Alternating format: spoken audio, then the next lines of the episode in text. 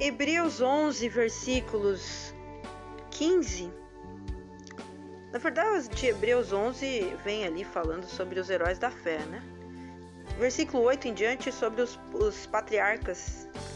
E aí, versículo 17, como é um dos pontos da lição da escola sabatina, e hoje eu quero destacar isso porque foi a primeira vez, após ler várias vezes, já passei por esse texto, me deparar com essa realidade, né, com essa, essa, esse aspecto da mensagem.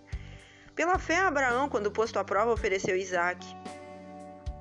Veja, claro que Abraão estava sendo provado e ele e ele prontamente, né, preferiu seguir ali o que ele entendeu como uma voz de Deus, uma orientação de Deus, né? Ele estava mesmo para sacrificar o seu unigênito, aquele que acolheu alegremente as promessas.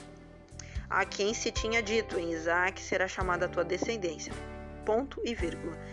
Até ali, normal esse texto, né? O que a gente já conhece, daí depois então aparece na caminhada, né? Isaac, pai, onde está o cordeiro?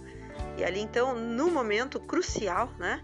Decisivo, surge a figura do cordeiro porque considerou que Deus era poderoso até para ressuscitá-lo. No verso 19, 17 e 18 anterior, no verso 19 está ali exatamente é, o ponto que me chamou a atenção, que eu queria re registrar essa.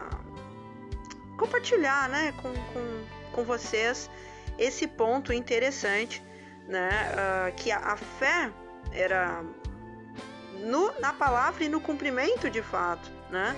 é, do que Deus estava orientando, mas existia uma esperança, existia um algo a mais além da obediência, uma fé dupla, né? A, a fé de, de acreditar na, na, orientação de Deus, na voz e na, na, na palavra de Deus, e uma segunda fé, né, digamos assim, o exercício da fé duplamente porque ele considerava, ele acreditava que Deus poderia ressuscitá-lo.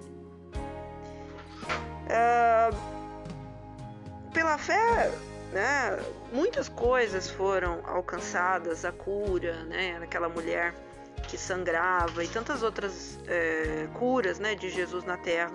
Mas esse realmente foi um ponto que me chamou muito a atenção. Abraão, ele, ele tinha a, a fé, a esperança né, da, da ressurreição do filho dele.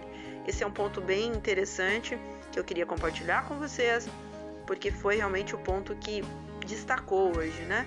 Eu até sublinhei na, na Bíblia, porque realmente é um duplo exercício, além da obediência pela fé, a esperança de algo novo, a esperança de uma intervenção divina futura. É o nosso caso, é o caso das nossas famílias, né, que perderam seus queridos seja pelo motivo que for, mais recentemente pela pandemia, óbvio, né? É que estamos falando, mas não devemos perder nunca essa, esse sentimento de que é possível, não importam as circunstâncias, mesmo quando provados no fogo, sempre o que deve prevalecer é a nossa confiança em Deus, de que Deus poderá intervir ao nosso favor, ou mesmo para em favor de algum amado, de algum familiar nosso.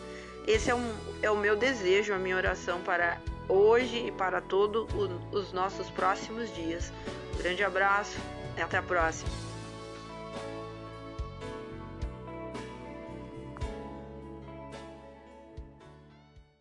Pelo sangue do Cordeiro. Mas ele foi mandado Justifica